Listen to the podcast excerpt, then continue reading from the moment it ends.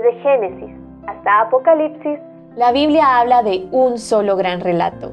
La historia de Dios y su plan redentor en la persona de su Hijo, Jesucristo.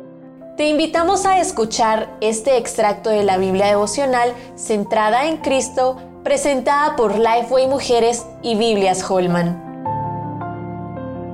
Dios lo obra para bien. Génesis 50, 15 al 21. José, a pesar de su sufrimiento al parecer inexplicable, nunca puso sus ojos en sí mismo. Pese a las falsas acusaciones, las amenazas de muerte, el haber sido vendido a extraños y abandonado por los que había ayudado, con todo, una y otra vez, José puso sus ojos en Dios. El conocimiento de Dios que José aprendió en sus primeros años de vida no pudo ser borrado por la traición, el abandono, la cárcel, el rechazo, el dolor en Egipto. Aún más, ni los peligros del honor, ni el reconocimiento, ni la fama de José borraron lo que había conocido del Dios de su padre Jacob. José no olvidó lo que había aprendido de Dios que lo mantuvo enfocado y confiado en Dios a pesar de atravesar circunstancias injustas. Sin duda, su relación con Dios. José de manera quizás ingenua compartió sus sueños con sus hermanos, pero ninguno comprendió las implicaciones de estos. Sin embargo, estas visiones proféticas, así como la preferencia de Jacob por José, incitaron el odio de sus hermanos. José apenas tenía 17 años cuando fue vendido por sus hermanos, quienes primero pensaron en asesinarlo. Este muchacho se convirtió en un hombre cuando su fe creció ante la crisis.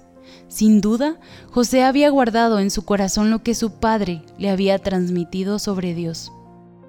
Años después, cuando Jacob estaba en su lecho de muerte, una vez más ese conocimiento de Dios se hizo evidente en el proceder de José hacia sus hermanos. Su respuesta estuvo centrada en Dios y no en sí mismo.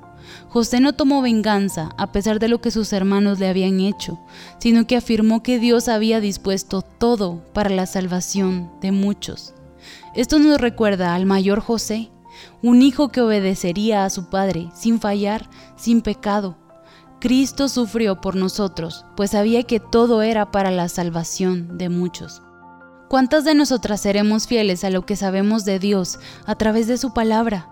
Continuaremos justificándonos ante las circunstancias difíciles, las adversidades y el sufrimiento para endurecer nuestros corazones, desobedecer a Dios, desviarnos de sus mandamientos o negarnos a perdonar? José y el que es mayor que José, Cristo mismo, son nuestro ejemplo de obediencia y confianza en la soberanía de Dios, aun cuando nuestras actuales circunstancias sean adversas. Dios es quien usa para bien la peor de nuestras circunstancias. Mira hacia la cruz y recordarás cómo Dios cambió la muerte de Cristo en nuestra salvación. Para conocer más recursos relacionados a esta gran historia, visita www.centradaencristo.com.